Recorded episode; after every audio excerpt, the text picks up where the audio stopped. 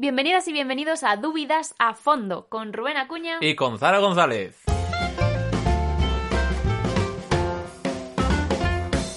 Si creías que te iban a dar las uvas antes del siguiente episodio, esperamos que no te atragantes con ellas, de menos, porque sí. aún no han llegado. Uh, nos, Nos adelantamos, sí, con un regalo navideño en el que esperamos destripar el marisco e hincharnos hasta con los polvorones. Madre mía, esto va a ser la leche. A tope con la Navidad. Bueno, obviamente sabes que vamos a hablar de Navidad, ¿no? Ya lo estaba intuyendo. Vale. Bueno, pues empezamos fuerte. ¿Listo? Eh, vale, empezamos donde quieras. Dale, vale. dale. La Navidad es una fiesta pagana, obviamente. La- todo el mundo que tenga un mínimo conocimiento sabe que viene de las Saturnalias, que si el 25 de diciembre, que si el árbol de Navidad, los regalos, la liturgia. Bueno, ya sabes por dónde vamos a ir, ¿no? Vale, vale, me hago una idea, me hago una idea. Demasiado. ¿Quieres que vayamos poco Ah, a no, poco, está bien, no? está bien, está ¿Quieres bien. que vayamos O poco a poco? Venga, pues vamos a hablar. Vamos a hablar, venga. Las Saturnalias. Ay, echaba de menos esto. Eh, las ¿Qué pasa? Saturnalias, Si, ¿Qué les si pasa a las Jesús, si Jesús ya estábamos hablando en otros episodios que era copia de otros dioses, Bueno, lo hemos hablado, lo hemos discutido, no hemos estado de acuerdo, hemos visto... Exactamente. Con esto creo que vamos a estar de acuerdo en que la Navidad es una copia de las Saturnalias. O Ah, sea, vale. fiestas, mm, regalos, la gente era la bomba. Sí, y sí. de repente... Big pues, Theory, ¿no? Eh, Sheldon Cooper, las Saturnalias. Yo... pff, podríamos hablar de muchísimas cosas sobre las Saturnalias, creo que tampoco es, es el plan, porque yo, antes de nada, ya decir que aunque toda la parafernalia del 25 de diciembre, fum, fum, fum, Navidad, Navidad, hoy es Navidad, fuese un invento, que podría serlo todo, eso no afectaría, creo, a lo que dicen los relatos bíblicos acerca del nacimiento de Jesús. Porque una cosa es toda esta parafernalia de reyes magos y demás, y los regalos, y otra es lo que la Biblia pueda decir, que en realidad no tiene nada que ver. Pero bueno, ya, ya Bueno, que, te estás ya que nos metemos- tangente ya que nos antes de tiempo, No, ¿eh? no, no, vamos, vamos al tema, ¿no? Saturnalia, vale. eh, Los cristianos cogieron las Saturnalias y le dieron el girillo y las cristianizaron para, Vale, vale.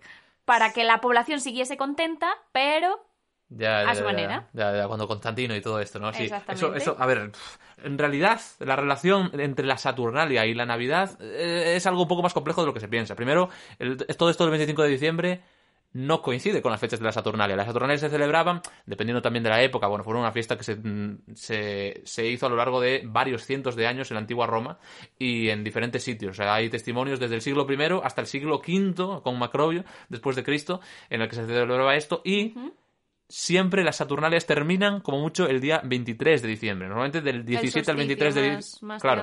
O sea, antes de que llegue la fecha del 25 de diciembre, la Saturnalia ya ha terminado la la fiesta. Es decir, que si quisiesen cristianizar la Saturnalia directamente, lo que tendrían era que haber hecho una fiesta que durase varios días, en la que también, igual que en las Saturnalias, pues no sé, eh, los esclavos hiciesen de amos por un tiempo y que hiciesen pues toda una serie de cosas que no- nunca se hicieron en- en Navidad.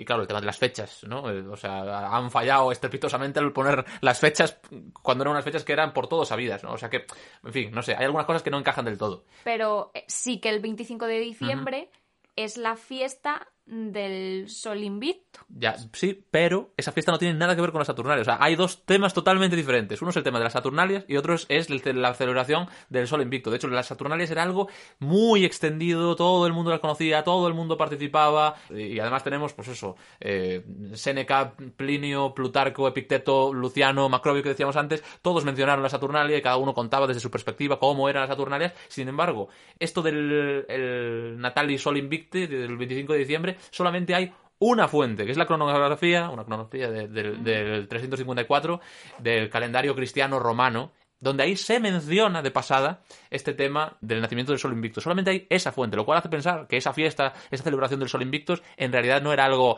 extendido por la antigua Roma, o por lo menos nada que ver con la Saturnalia. Entonces, bueno, Pero entonces, es más ¿por qué complejo. el 25 de diciembre? Claro, es más complejo de lo que parece. El tema del 25 de diciembre, de por qué el 25 de diciembre, hay dos teorías. Es lo que decía que en el mundo popular eh, a veces no se conoce, pero bueno, una es la teoría, como tú mismo has dicho, de la cristianización, es decir, de que se adaptó este- esta idea del nacimiento del sol invicto junto con la celebración de la Saturnalia, las dos cosas habría que tener en cuenta para que encaje lo del 25 de diciembre y al mismo tiempo toda la fiesta esta en la que se dan regalos. y se cristianiza. Eso fue, fue algo que, por cierto, se propuso en el siglo XII y antes del siglo XII, a pesar de que sí hay, por ejemplo, eh, historias, pues en tiempos del Papa Gregorio Magno, por ejemplo, de cómo cuando se cristianizaban las zonas, pues se tomaban algunos símbolos de, de, esas, de zonas, la cultura de la zona, y se cristianizaba eso. Sobre eso hay testimonios. Sobre concretamente eh, esto de la Navidad, hasta el siglo XII no hay ningún testimonio que nos hable de la cristianización de esas fiestas. Eh, es, algo, bueno, si queréis buscarlo en, en, Internet, Dionisio Barsalibi, obispo de Marash en Turquía, fue quien propuso esta tesis, que claro, la escribió mil años después de, de, del origen de, la, de, las fiestas de Navidad. Pero... Mil años. Claro, siglo XII. O sea, bueno, claro. la Navidad no se empezó a celebrar. Los primeros cristianos no celebraban la Navidad. Eso es totalmente cierto. O sea, la Navidad es algo posterior que no está instituido en la Biblia, ni muchísimo menos. Ni, ni, ni, tampoco sale en los textos más antiguos que tenemos de los primeros cristianos escribiendo. Y ni siquiera en Justino, por ejemplo, que habla de las celebraciones cristianas. En la de Dagé, por ejemplo, que habla también de costumbres de culto cristianas. Tampoco habla de la Navidad. O sea, no, no, no es algo tan antiguo. Es algo posterior. Pero bueno, hay otra tesis que cada vez está ganando, ganando más, más adeptos, si se puede decir así, en el mundo académico estoy hablando, que es la teoría del cálculo, que la, la, teoría de que en realidad esas fechas fueron el resultado de un cálculo que hicieron los cristianos de cuándo creían que Jesús había nacido. A día de hoy, ya os lo digo a todos, no sabemos qué día nació Jesús.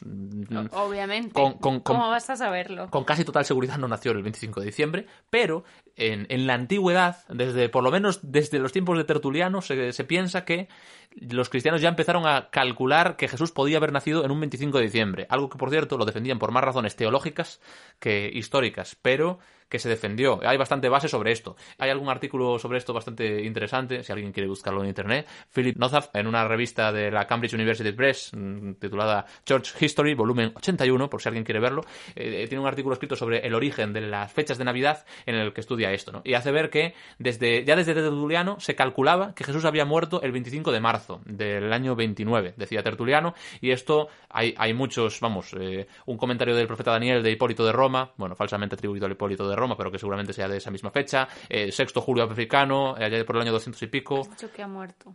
Sí, que ha muerto, claro. Ah, pero estamos hablando del nacimiento. Ah, vale, no, perdón, perdón. No. La, la cosa es que a partir de la fecha de la muerte de Jesús, los cristianos calculaban el, el, momento en el que Jesús había nacido. Entonces tendría que haber sido en por, marzo. Pero por, por no eso. En. No, no, no, no, no. Aquí, por eso digo que esto lo defendían por razones más teológicas que históricas. Existía la tradición entre los judíos y entre los cristianos de pensar que los grandes profetas de la antigüedad habían tenido vidas íntegras y completas, lo cual implica toda una serie de cosas simbólicas, pero entre otras, que habían vivido un número de años exacto. Es decir, que, que Isaías, Jeremías y demás habían muerto el mismo día en el que habían sido concebidos. De ah. forma que era un cálculo redondo los años en los que había vivido. Y desde... No, no, bueno, es, es, Madre mía, qué ida de olla. Bien, sí, es, vale. Bueno, cada uno que piense lo que quiera. La cuestión es que ellos creían eso, y creyendo eso, tú piensas, el 25 de marzo, si tú le sumas eh, nueve, nueve, meses, anteriores. si Jesús había sido concebido el 25 de marzo para que viviese como los grandes profetas un número exacto de días desde su concepción, claro, el cálculo da exactamente el 25 de diciembre. Claro. Lo cual, lo cual, oye, mucha casualidad veo, ¿no? O sea, esta idea de que Jesús había muerto el 25 de marzo no tenía nada que ver con el nacimiento de Sol Invicto ni nada, sino que tenía que ver con el momento en el que fechaban la Pascua de aquel año. Jesús muerto el 14 de Nisan, sí. la víspera de Pascua,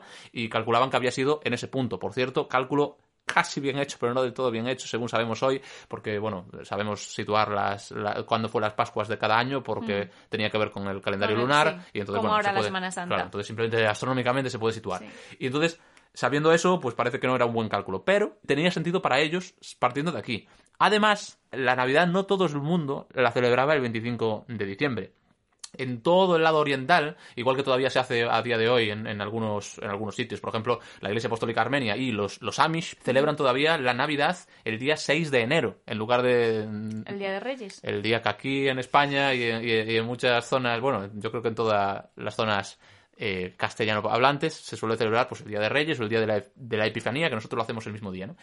Y ese mismo día era en el que toda la Iglesia Oriental celebraba el nacimiento de Jesús. ¿Por qué? Pues porque para otras personas, eh, según, según otros cálculos, ahora mismo tengo, tengo un lapsus y no, y no te sabría decir, ahora mismo qué texto o qué personaje exactamente, pero Vale, había vale, quienes lo situaban, fallando, ¿eh? habían quienes lo situaban el 6 de abril. Y si, si partimos del 6 de abril Sí. y le sumamos eso, da el 6 de enero. ¿Casualidad? No lo creo. La teoría de que en aquel momento los cristianos habían intentado calcular el nacimiento de Jesús a partir de, aquí- de- de estos datos explica perfectamente por qué unos lo celebraban el 25 de diciembre y otros lo celebraban el 6 de enero. Entre eso y algunas otras razones que ya digo, podéis leer el artículo de, de Nozaf, esto parece apoyar mucho más la idea de que fue un cálculo que la idea de que fue simplemente una cristianización de una religión pagana. Dicho todo este rollazo que llevamos aquí 10 minutos hablando, no tenéis que estar de acuerdo conmigo. Creo que el dato no es relevante. Ya hemos Vale. hablado un poco, ya hemos hablado un poco de que probablemente, vamos, que con prácticamente total seguridad Jesús no nació en un 25 de diciembre. De hecho, creo que esto ya lo hemos hablado en un podcast anterior, Sí, ¿no? sí, que no de fue... los, de los primeros, de hecho, ¿no? Si, si tuviésemos que... si que no fue en invierno, que era imposible que estuviesen, no era lógico que las ovejas y los pastores que los estuviesen pastores al estuviesen aire. durmiendo al raso, no claro, tendría en sentido. invierno no tiene sentido. Eh, sí, sí, no. y, y de hecho habíamos hablado de que en el hipotético caso de que tuviésemos hacer- que hacer algún cálculo, y aquí entramos en el tema de esto es histórico, esto no es histórico, tal, bueno, ya, ya sabéis lo que pensamos acerca de esto. Si hubiese que hacer algún cálculo, como ya hemos dicho, eh, por los datos que tenemos en los evangelios, se podría hacer en todo caso a partir de lo que sabemos de el nacimiento de, bueno, os resumo lo que dijimos ya en el otro podcast, ¿vale? O sea, se, se supone que seis meses antes de la anunciación a María, de que el ángel le dijese a María que se quedaba embarazada, se supone que seis meses antes se le anunció a Elizabeth, a Isabel, que ella Ella- había quedado embarazada. Bueno, a Isabel, De se le anunció a Zacarías. Y entonces, eso fue seis meses antes, que fue el momento en el que Zacarías estaba sirviendo en el templo. Y Zacarías pertenecía, según Lucas 1.5, A al grupo. Abías. Y primer libro de Crónicas 24.10, sabemos que el grupo Abías era el que servía en octavo lugar, el octavo de 24. O sea que eh, serviría al, al final del primer tercio de año. El año empieza en el mes de Nisan, empieza con la... eh, cerca de la Pascua, que Marzo-abril, más entonces, o menos. claro, es, es entre marzo y abril más o menos. Entonces, claro, a él le tocaría en la segunda mitad del mes de, pues, que, que va entre mayo y junio, que es el mes de Sivan.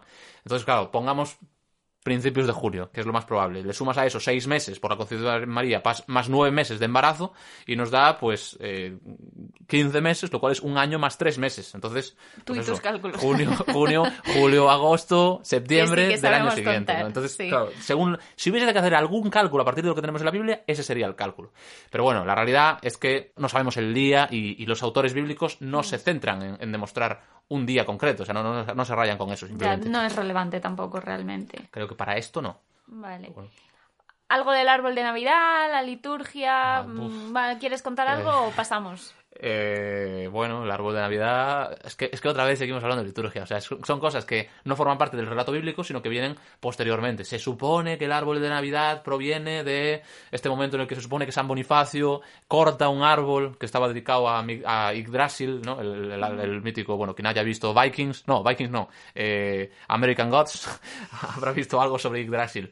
Y entonces se supone que San Bonifacio cortó eh, este árbol con un hacha para, para eliminar ese, ese rollo y ahí sí que se puede hablar de cristianización, ¿no? Pero no cristianización de ese árbol, en el que, que, que todos tenían ahí como un gran símbolo, sino que en el lugar de ese árbol se supone que San Bonifacio plantó un pino porque básicamente... Y no era caca.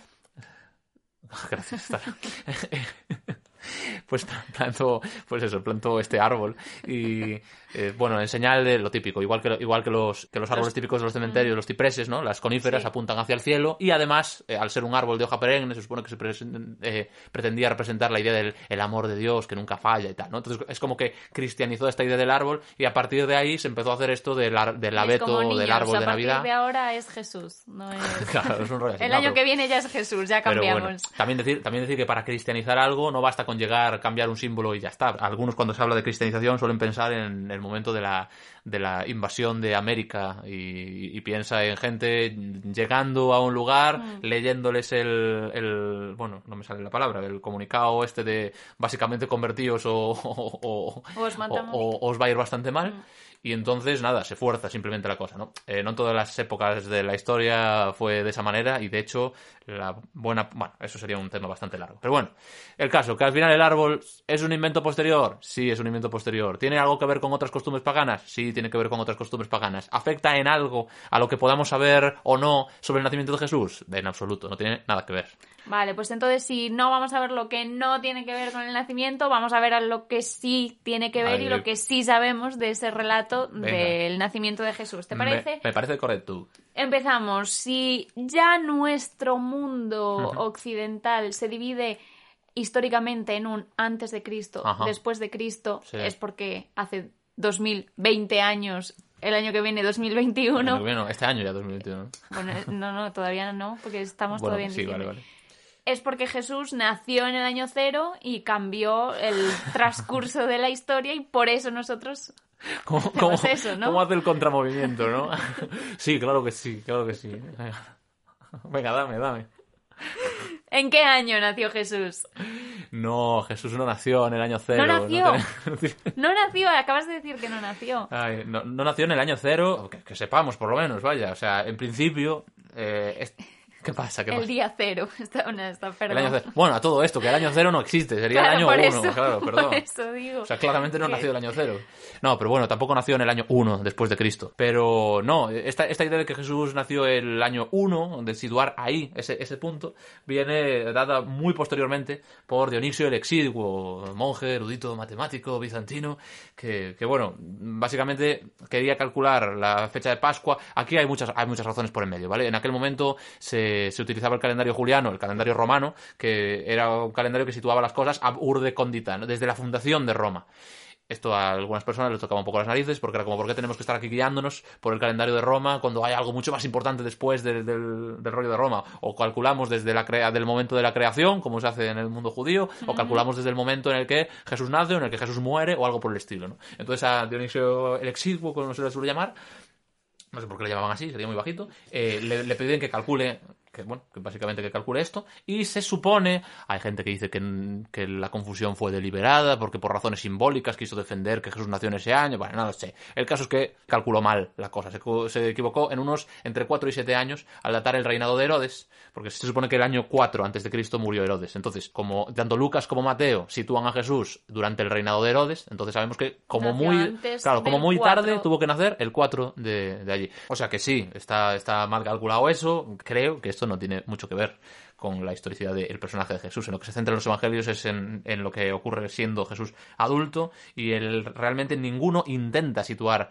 el año del nacimiento de Jesús. Fíjate que cuando, cuando Lucas, por ejemplo, sitúa el inicio del ministerio de Juan el Bautista, por ejemplo, sí lo sitúa, en el año decimoquinto del imperio de Tiberio César, siendo, pues, y to- todos estos datos históricos que da, pero ninguno intenta hacer eso con su nacimiento. Es No, que- pero sí que hablan de un censo, por ejemplo, Sí, y hablan de un censo y, y eso sí que tiene que aparecer, ¿no? Porque están hablando de un momento en el que se llama a la población a Sí. que acudan a un sitio para censarse. Sí, sin embargo, cuando hablan del censo, no intentan situarlo en un año concreto del reinado de Herodes, sino simplemente que fue el primer, según dice Lucas, el primer censo que se celebró cuando Quirino era gobernador de Siria. Lo cual sí.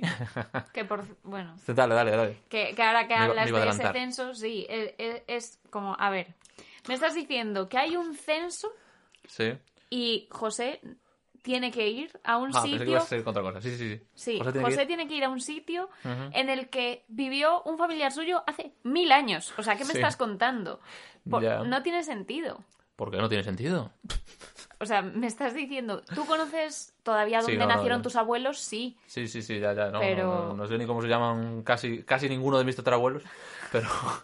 Bueno, varias cosas, varias cosas que decir ahí. O sea, sí que, sí que, en, sí que en estos textos se habla de Lucas, digo, se habla de Lucas, se habla de José como descendiente de David y se habla de eso como razón del tema de casa de David y todo esto. Bueno, primero que el tema de las genealogías, una muy buena parte de los textos del Antiguo Testamento, que a veces son páginas y páginas enteras, se dedican simplemente a este tema de las genealogías, a lo cual los judíos además le dan bastante importancia, entre otras razones, porque eh, tu pertenencia a una tribu, según pertenecieses, por ejemplo, a la tribu de Leví o fueses de cualquier otra tribu, tribu, había consideraciones religiosas diferentes y además entiendo que lo que está entendiendo Lucas es que José era de allí, eran de la familia de David y que su familia eh, sus padres, sus abuelos y tal y cual, habrían sido de Belén. Esto no lo especifica el texto, tampoco dice lo contrario. Pero la idea de que algún hijo de David ya vivió fuera de Belén y se quedó fuera de Belén, y sus hijos también, y sus hijos también, y sus hijos también, y de repente mil años después eh, tiene que volver a donde era David, eso es algo que nos hemos sacado de la manga, porque eso el texto no lo dice. O sea, simplemente creo que Lucas no pretende mojarse ahí. ¿Qué texto? Porque no hay muchas fuentes del censo este.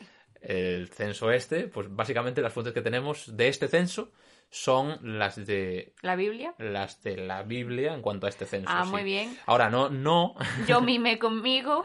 no, a ver, eh, conste que hay un censo de Quirino eh, del que sabemos no solo porque, porque alguno de estos lo diga, sino por Flavio Josefo. Flavio Josefo habla de un censo que se dio en Judea, realizado por, pues, pues eso, Quirino, cuando fue Es gobernador. Eh, Sí, para, los que leen la Reina Valera o la Biblia de las Américas es Cirenio, sí, que fue gobernador de Siria tras la imposición del dominio romano directo en el año 6 después de Cristo. Y, y de hecho hay bastante anécdota con este censo porque supone que causó bastante oposición, la mítica rebelión de Judas Galileo, no sé si te das cuenta de cuando Gamaliel en el libro de los Hechos habla de esta de este rollo de Judas Galileo, pues este Judas de Galilea se levantó en rebelión precisamente como respuesta a este censo y de esto habla Flavio Josefo. Claro, pero me estás diciendo, hablando de Quirino, Sí, que fue sí, sí, sí. gobernador de Siria a partir del año, creo, 6 después de Cristo. Y tú mismo has dicho hace mm, cinco minutos que Herodes mm, murió en el 4 antes de Cristo. Sí, efectivamente. Entonces, ¿cómo puede ser que durante el periodo en el que Herodes estaba gobernando, Quirino, alguien de fuera totalmente externo, hiciese un censo Y además, de hecho, de hecho, el censo ese del año 6 de Quirino Sí. lo hace porque Galilea ha pasado a ser provincia romana. Sí, sí, sí, sí. sea- A ver, parte de eso es la razón por la que decía que no hay fuentes extrabíblicas de ese censo concretamente. Es decir, lo que Lucas está diciendo no es que ese censo sea el censo en el que se levantó Judas de Gamala y tal, sino que ese fue el primer censo, como haciendo pensar que, había- que hubo más durante el reinado de Quirino. O sea, Jesús- eh, Lucas está hablando de aquí de un censo del que, es cierto, no sabemos nada. También decir que de aquel tiempo sabemos mucho menos de lo que a veces algunos piensan. Algunos se piensan que cuando se hacía un censo, entonces ese censo lo tenemos todavía a día de hoy. Que sepáis que el censo de Quirino del año sexto después de Cristo tampoco lo tenemos. Sabemos que se dio por Flavio Josefo, exclusivamente, solamente por eso. Simplemente Flavio Josefo mencionó un censo y Flavio Josefo, no mencionó el censo del que Lucas. Diría yo. O sea, yo no creo que Lucas esté intentando hacer pensar que este fue el mismo censo, sino que fue el primero. Por lo menos es lo que Lucas dice.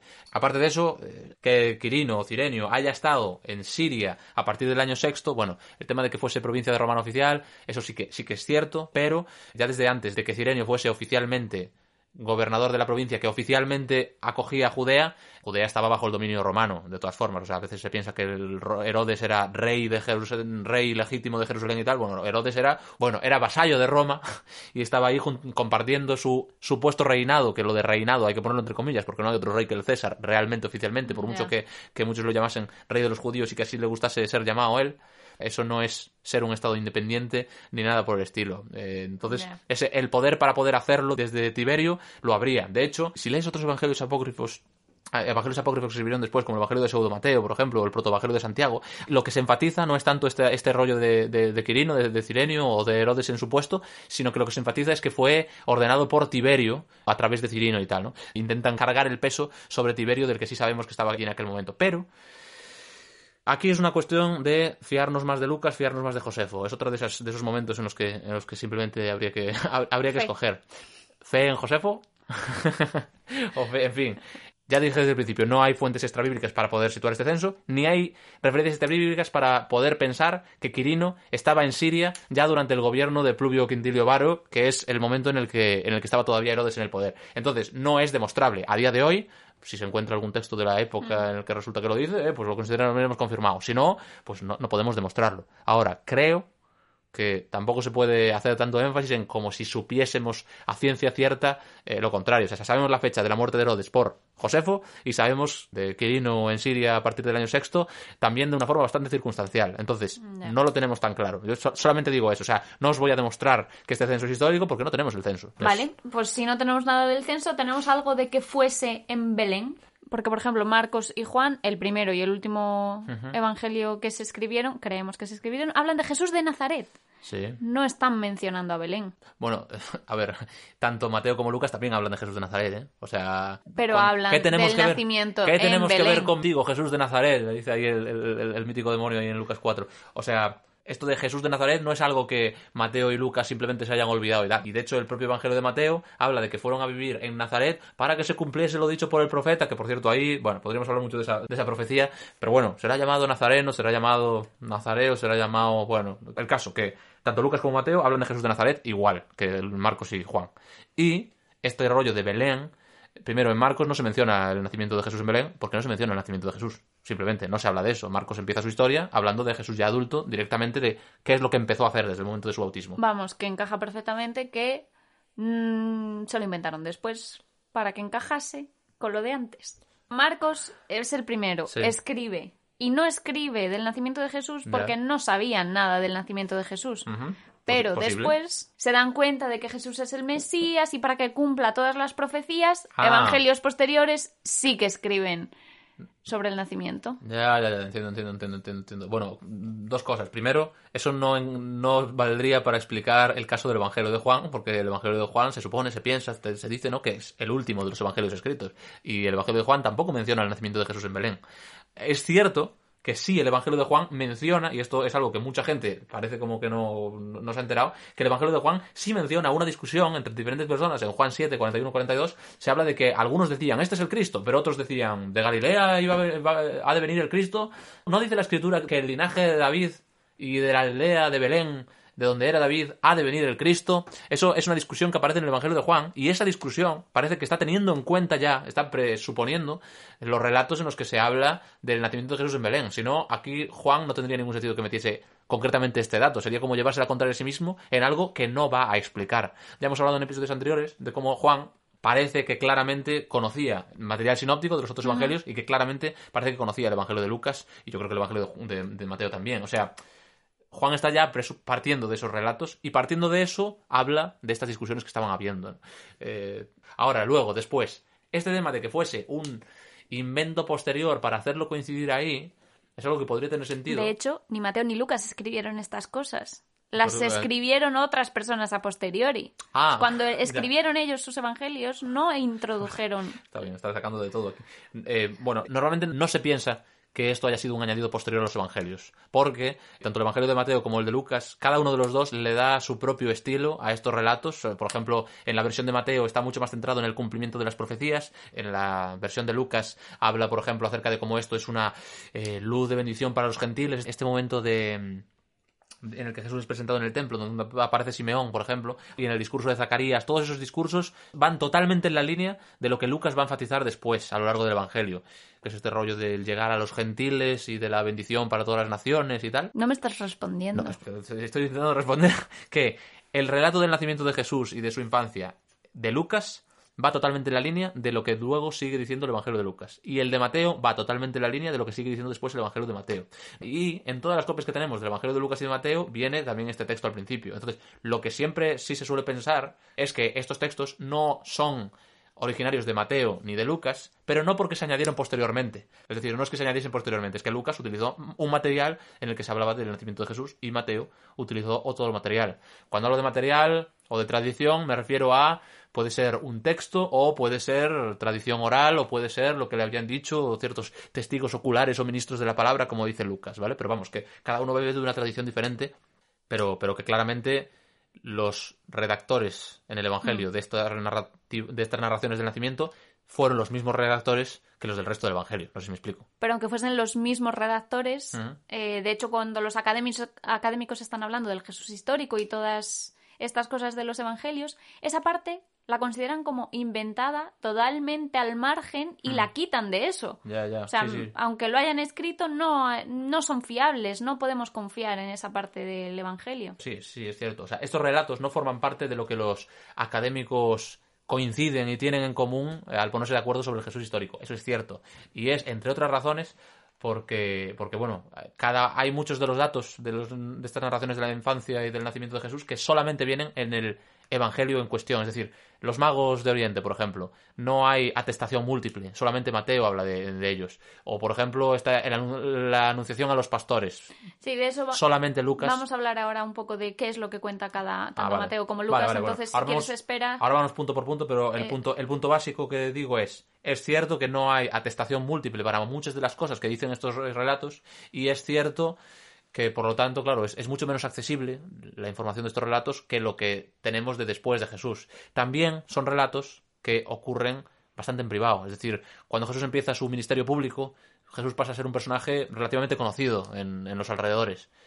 En aquel momento estamos hablando de un nacimiento de un bebé en una aldea perdida y que, y que no tuvo ningún tipo de trascendencia social más allá de un par de un par de anécdotas concretas que no tienen bueno ahora entramos en, en- en los detalles vale pero quiero decir que cómo demuestro yo que cualquier personaje histórico que haya nacido de forma humilde ha nacido tal y como se dice que ha nacido es que si nació de forma humilde en una aldea perdida qué resto arqueológico va a dejar qué o sea ninguno ¿Qué No sé. piquito de oro tienes? este tío cómo me hacen la pelota claro Eh, ya, ya me he perdido ves de qué estábamos hablando Venga, vamos a ir centrándonos un Vale. poco y vamos a ver... Ah, vamos a empezar a centrarnos ahora no llevamos 35 minutos de gra- No, me refiero en estas cosas que estamos diciendo, que estás hablando de Mateo, de Lucas y, Sí, sí, y vale. lo que cuenta cada uno, pues vamos a ver más en profundidad. Por ejemplo, empezamos con Mateo, si te parece bien. Vale Y Mateo, uno de los personajes que decías y nombrabas antes, son esos magos, ¿no? Ajá, sí. Que, mm, bueno, esto lo sabe todo el mundo, ¿no? Que ni son reyes ni son magos. De hecho, bueno, la palabra mago viene del persa magusha, no sé cómo se pronuncia eso realmente, que significa sacerdote. Es como eso, la casta de los sacerdotes Sí, persas o sí. babilonios que, que derivan de todo el zoroastrismo y la religión de Zoroastro. Bien, bien, sí, sí. O sea, nada, que decir nada que en decir esto, eso. ¿no? Bueno, si alguien, si alguien venía aquí pensando que vamos a defender a los Reyes Magos y maldecir a Carmena por no haber puesto los Reyes Magos A- igual que a en el tres- resto de las cabalgatas, tres Reyes Magos. lo siento, no vamos en esa línea. O sea, la Biblia, en este caso el Evangelio de Mateo, no habla ni de que fuesen reyes, ni de que fuesen tres, ni de que se llamasen Melchor, Gaspar, Baltasar, ni de que llevasen regalos a todos los niños el día 6 de Cachis. enero, ni nada por el estilo. O sea, todo eso forma parte de tradición posterior. Mateo dice mucho menos acerca de la identidad de estas personas. Solamente dice, pues eso, que son magos. Y este rollo de magos no tiene mucho que ver con nuestra idea, ¿no? De, de Jorge Blas, David Copperfield y los magos actuales, ni con Harry Potter tampoco. Era- Más sabios, digamos, no más... Sí, a ver, es lo más, es lo más parecido que hoy, hoy podríamos llamarles sacerdotes, o si tenemos, o, o- o quizá, vamos, eran personas que también estudiaban las estrellas y todo esto, como, como buen sacerdote de, de, de, de aquel, de, aquel- de aquella zona, según se piensa. Tampoco se sabe mucho de, de esto, de esto, ¿eh? pero bueno. Entonces, bueno, es lo más parecido también a lo que hoy podríamos hablar de astrónomos, astrólogos, porque de aquella también era otro Y ahora rollo. que nombras ya la estrella, vamos con la estrella. Estamos hablando de una estrella que nace en Oriente, va hasta un punto de Jerusalén, mm, de repente desaparece, después vuelve a aparecer, gira, da un giro de 90 grados y va hacia el sur unos kilómetros y se posa justo, justo, Ajá. justo donde nace Jesús. O sea, primero, ¿cómo te pones debajo de una estrella? ¿Cómo sabes que estás debajo de una estrella? No tiene sentido Bueno, si miras tampoco. para arriba y encima de. Claro, Ya, pero ya, sí. tú y yo a 100 kilómetros. Sí, sí, como te sitúas exactamente debajo del punto en el que ya. sí. Exactamente. Sí, sí, es verdad, es verdad. Que yo entiendo que Belén no fuese muy grande. Pero oye, Es que, este tema de, de la estrella es, es- es- es algo bastante... La realidad, no sabemos... Bueno, este relato también decir, eh, muchos sí que lo tienen como algo totalmente mítico, inventado por razones teológicas o simbólicas o demás, ¿no? El claro, para hecho que es... se cumpliese la profecía. Y esto para Porque muchos... el Mesías iba a nacer así, es la estrella iba- de Judá. Iban a hacer debajo de una estrella, Debajo ¿no? no, a ver, a ver, ¿qué, qué ibas a decir de la profecía? Pues que se habla del Mesías, de la estrella de Judá, como cetro de Israel. Y... Vale. ¿Qué? ¿Por qué te estás riendo de No, mí? no, está bien, está bien. Me hace gracia ver cómo, cómo vas revisando el texto mientras también. Eh, sí, no me es verdad. Sí, es verdad. Números 24, 16 al 17, ¿no? Lo veo, pero no ahora. Lo contemplo, pero no cerca. Una estrella saldrá de Jacob. Un cetro se levantará de Israel. Eso es todo lo que se concreta de la estrella. O sea, no estaba profetizado específicamente que iba a aparecer una estrella, que esa estrella se iba a ir extendiendo a lo largo de los cielos hasta llegar a ese punto. O sea, eso es algo que es una interpretación y que de hecho el propio, el propio evangelista Mateo, mm, si no me equivoco, no habla de, específicamente de la estrella como cumplimiento de la profecía deducimos que cuando habla de esta estrella, sí la pretende presentar como algo así. Porque, porque esta idea de la, de la estrella de Jacob sí que había ganado bastante relevancia en los movimientos mesiánicos de aquella época. Y de hecho, eh, Bar Kokhba, el, bueno, el de la rebelión, esta mítica, que, que- de, bueno, de las últimas batallas que hay en Jerusalén, eh, se llama Bar Kokhba porque precisamente esto de Kokhba viene de la Kohab, si no me equivoco es la palabra hebrea, de la estrella y hablaba de sí mismo como la, esa estrella de Jacob que iba a surgir y tal, ¿no? Entonces, bueno, de eso deducimos que en los movimientos mesiánicos sí que se daba una importancia a este texto, a esta idea de la estrella de Jacob. Entonces, bueno, sí, puede tener, puede tener que ver con eso, totalmente. De hecho, Ahora, Mateo son los magos los que están diciendo, vimos su estrella, Sí, vimos su sí, estrella sí. y entonces vinimos. Sí, sí, sí. Pero bueno, solamente de puntualizar que eso no lo dice el Evangelio, esto es una interpretación nuestra. Ahora, la idea de que tenga un componente simbólico, primero creo que no atenta en sí contra la historicidad del pasaje. Es decir, puede tener Siempre un la componente. misma historia Bueno, porque aquí lo que se hace muchas veces es, ya partimos de que el relato es inventado, es un invento, y a partir de ahí ya deducimos para qué se inventó. Y pensando en para qué se inventó, pues ya salen estas ideas. Ah, porque había una profecía que decía esta. Bueno, creo que es un error partir ya de que no puede ser verdad. Ahora entiendo que este rollo del movimiento de la estrella, tal, bueno, creo que eso es un poco exagerado. El texto no, no se pone a describir la trayectoria de la estrella de la forma en la que tú lo acabas de decir, ¿no? Pero bueno, el caso es que hay un montón de teorías de qué podría ser esta estrella, si es histórica, si no. La realidad, no tenemos evidencia histórica acerca de esta estrella, Pues si no ni tiene mucho sentido. tal. Ahora, pasamos. ahora, simplemente algunas ideas que a veces se hablan. Sí. Hubo una conjunción de Júpiter y Saturno que en el año séptimo cierto, antes de es- Cristo. este mes se va a producir otra vez. Pues mira, habrá, habrá nacido Sí. el, el Mesías. Eh, el caso es que sabemos que hubo esa conjunción y eso sí puede ser algo que haya llamado la atención de los astrónomos o astrólogos de la época. Eh, sabemos que también hubo, bueno, Júpiter eh, al este de Aries también estuvo allí juntos en el año sexto antes de Cristo y también eh, puede ser lo que, lo que les llamó la atención. También puede ser eh, una nova, que esto siempre es una posibilidad y de hecho eh, en, en el año quinto antes de Cristo los astrólogos tanto chinos como coreanos registraron la aparición de una nova, a veces identificada como un cometa. Esto podéis buscar en Google porque tampoco es algo que, ¿sabes? No es algo de lo que yo controle. Yo simplemente he buscado en Google y os digo lo que hay, ¿vale? Así como, como buen historiador, ast- astrónomo que soy. Yo solamente, solamente quiero decir que eh, hay diferentes teorías de qué pudo ser esta estrella, si fue real, y si la persona que me está escuchando piensa que no es real porque esto es un invento, puedo decirle que, mira, está registrado que hubo esta nova, está registrado que hubo estas conjunciones, está registrado tal, pero tampoco le puedo decir mucho más. Aquí lo- hay que, hay que reconocer nuestros límites. Seguimos con las profecías que Vale, vale. tenían que cumplirse. Isaías 1.3, Uf, por ejemplo, dice, el buey conoce a su dueño y el asno del pesebre a su señor. Sí, bien. Y. Bu- Pues eso, por eso hay un buey y una mula al lado de Jesús en el Belén. Vale. ¿No? Muy bien. Sí, volvemos. Vale, si quieres hablamos de profecías, pero bueno, estamos volviendo aquí otra vez a la parafernalia posterior. Vale, el texto entonces- de Mateo y el de Lucas no habla del buey y de la mula. Esto es un invento posterior para intentar, supongo, que para intentar que se cumpla esta profecía de Isaías. Ahora, que esto no sea real. Bueno, aparte de que tampoco sabemos que no sea real. O sea, a lo- mejor había un buey y una mula, o a lo mejor había ovejas, que es lo más probable, o a lo mejor había cabras y gallinas, o sea, no- simplemente no lo sabemos.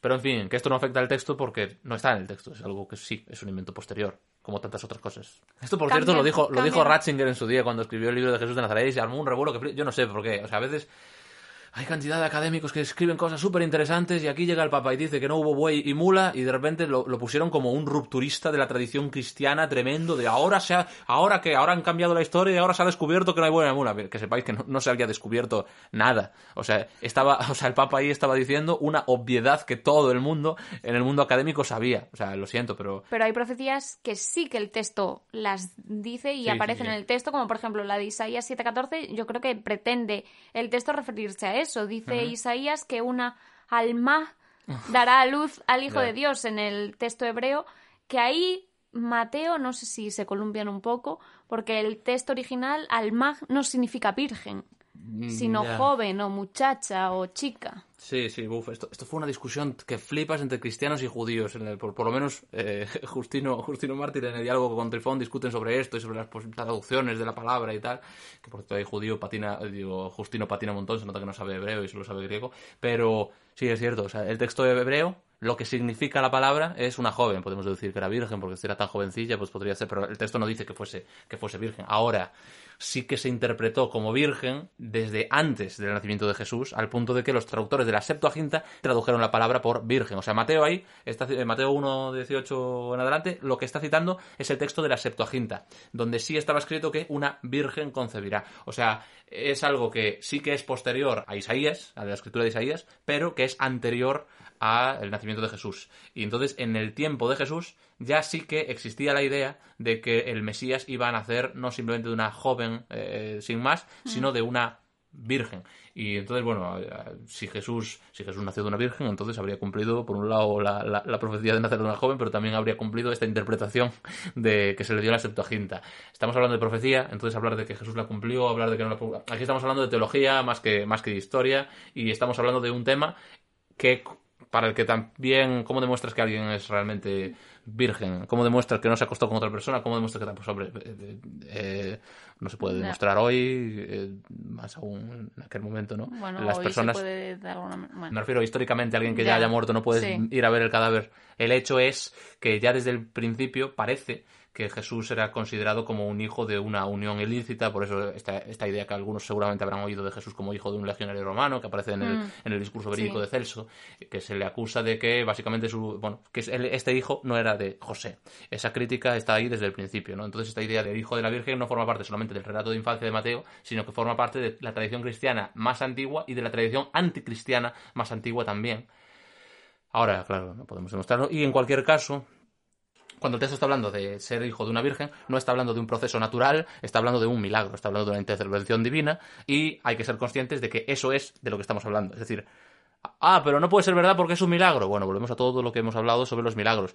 Si partes de que Dios no existe y por lo tanto los milagros son imposibles, entonces ya no hace falta que hagamos ningún tipo de investigación al respecto. Si, mm, sin embargo, pensamos que Dios podría existir, entonces eh, es tan fácil para Dios crear una vida dentro de un útero como crear cualquier otra cosa. Y estamos hablando en fin no sé eh, al final aquí hablamos de, de, algo que tiene que ver con presuposiciones teológicas o filosóficas con las que nos acercamos a los textos que algunos hacen pensar que esto es directamente imposible y por lo tanto es absurdo hacer cualquier tipo de investigación. Y otros pensamos que a lo mejor tenemos que partir de la neutralidad pero entiendo lo problemático que es esto porque pero bueno ya digo. Bueno Isaías también ¿qué? No hay evidencia histórica con la que podamos corroborar que realmente María pudiese ser virgen y por lo tanto esto es un asunto de fe, igual que lo es el tema de otros muchos temas de la Navidad y de los relatos de la infancia de Jesús, porque simplemente mm. no tenemos corroboración de ningún tipo que, podamos apelar. Miqueas, por ejemplo, Miqueas 5.2 profetiza que Jesús nacerá en Belén. Sí, bien. Sí, lo digo. Es que aquí al final podemos alargarnos muchísimo hablando de las profecías. El hecho de que las narrativas de los evangelios cumplan con lo que estaba profetizado, creo que en sí no debería ser un argumento en contra de la historicidad de estas cosas. Ya he dicho esto, pero quiero explicarme. El argumento de las profecías es algo que formó parte de la apologética cristiana desde el principio. Es decir, desde los propios discursos de hechos ya se habla, ya, ya, ves a la peña hablando de que lo que hizo Jesús es el cumplimiento de las profecías de tal, de la profecía de cual y tal. Y esto fue una discusión que, ya digo, ya que citaba antes el diálogo con Trifón, ahí veis una discusión muy interesante acerca de si Jesús realmente cumplió las profecías mesiánicas o no, esto es una discusión eh, que se da en el siglo II. Los judíos pretendían demostrar que no había cumplido las profecías mm. y los cristianos intentaban defender que sí había cumplido las profecías, porque estaban partiendo de que esas profecías eran reales, que Dios las había dado a Israel y tal, entonces partían ya de un punto de vista dogmático, tanto unos como otros. A día de hoy, cuando se discuten las profecías, se parte de otro punto de vista que no tiene nada que ver con eso, pero que creo que a veces también es un punto de vista dogmático. ¿Por qué? No se están utilizando las profecías como argumento en contra realmente, sino que se estaban usando las profecías como una explicación para por qué se inventaron algo que ya estás partiendo de que fue inventado. Por eso digo que es un punto de vista ya dogmático también. Creo que no deberíamos partir a priori de que esto ha sido inventado y preguntarnos por qué ha sido inventado. Deberíamos partir de, creo, desde una perspectiva más neutral. Pudo ser inventado, pudo no ser inventado, vamos a analizar la evidencia. Pero qué evidencia, sí. Hemos estado hablando de la estrella y no hay evidencia. Hemos hablado del censo y hemos concluido que no había tampoco evidencia. Hemos hablado de Belén y tampoco evidencia. de los magos tampoco había evidencia. Del nacimiento virginal, no, es que es cuestión de fe, al final, claro, no se puede demostrar, no hay evidencia. Y ahora me estás hablando soy sincero con algo y, te vienes en mi contra. No, y, y mucho más de todo lo que no hemos hablado y para lo que tampoco hay evidencia. De la matanza de los inocentes, de la estancia de Jesús, María y José en Egipto, de los relatos de la Anunciación. O sea, no eres. habría que hablar muchísimo. de, sí, habría que hablar muchísimo, pero es que no estás siendo neutral. Cuando en el protoevangelio apócrifo de Santiago habla de que todo se quedó en pausa en el nacimiento de Jesús y José iba como flotando y viendo. O cuando en el evangelio apócrifo de Pseudo Mateo habla de que había dragones en la cueva en la que se escondieron cuando fueron a Egipto. O cuando el Corán habla de que Jesús sabía hablar siendo un bebé. O sea, es que ni te planteas el, ni la duda de que pudiesen ser verdad. O sea, qué evidencia. No, mira, ¿sabes qué? Lo dejamos aquí. Vamos a cortar No, no, no, no. y lo ver, dejamos o sea, para el habría, próximo día. habría- no, habría mucho ya, que... sí, habría mucho que decir, pero no. Te estás liando y no. Te estás contradiciendo nos vas a, hoy. nos vas a dejar aquí, acabas Os voy a dejar, piedras. sí, os voy a dejar con todas estas piedras lanzadas, escondo la mano y nos vemos en el próximo episodio de Tu Vidas a Fondo la próxima semana o cuando a Rubén se le aclaren un poco las ideas. Muchas gracias por escucharnos y nos vemos en el próximo episodio de Tu Vidas a Fondo. Hasta el próximo. Chao. Yo no voy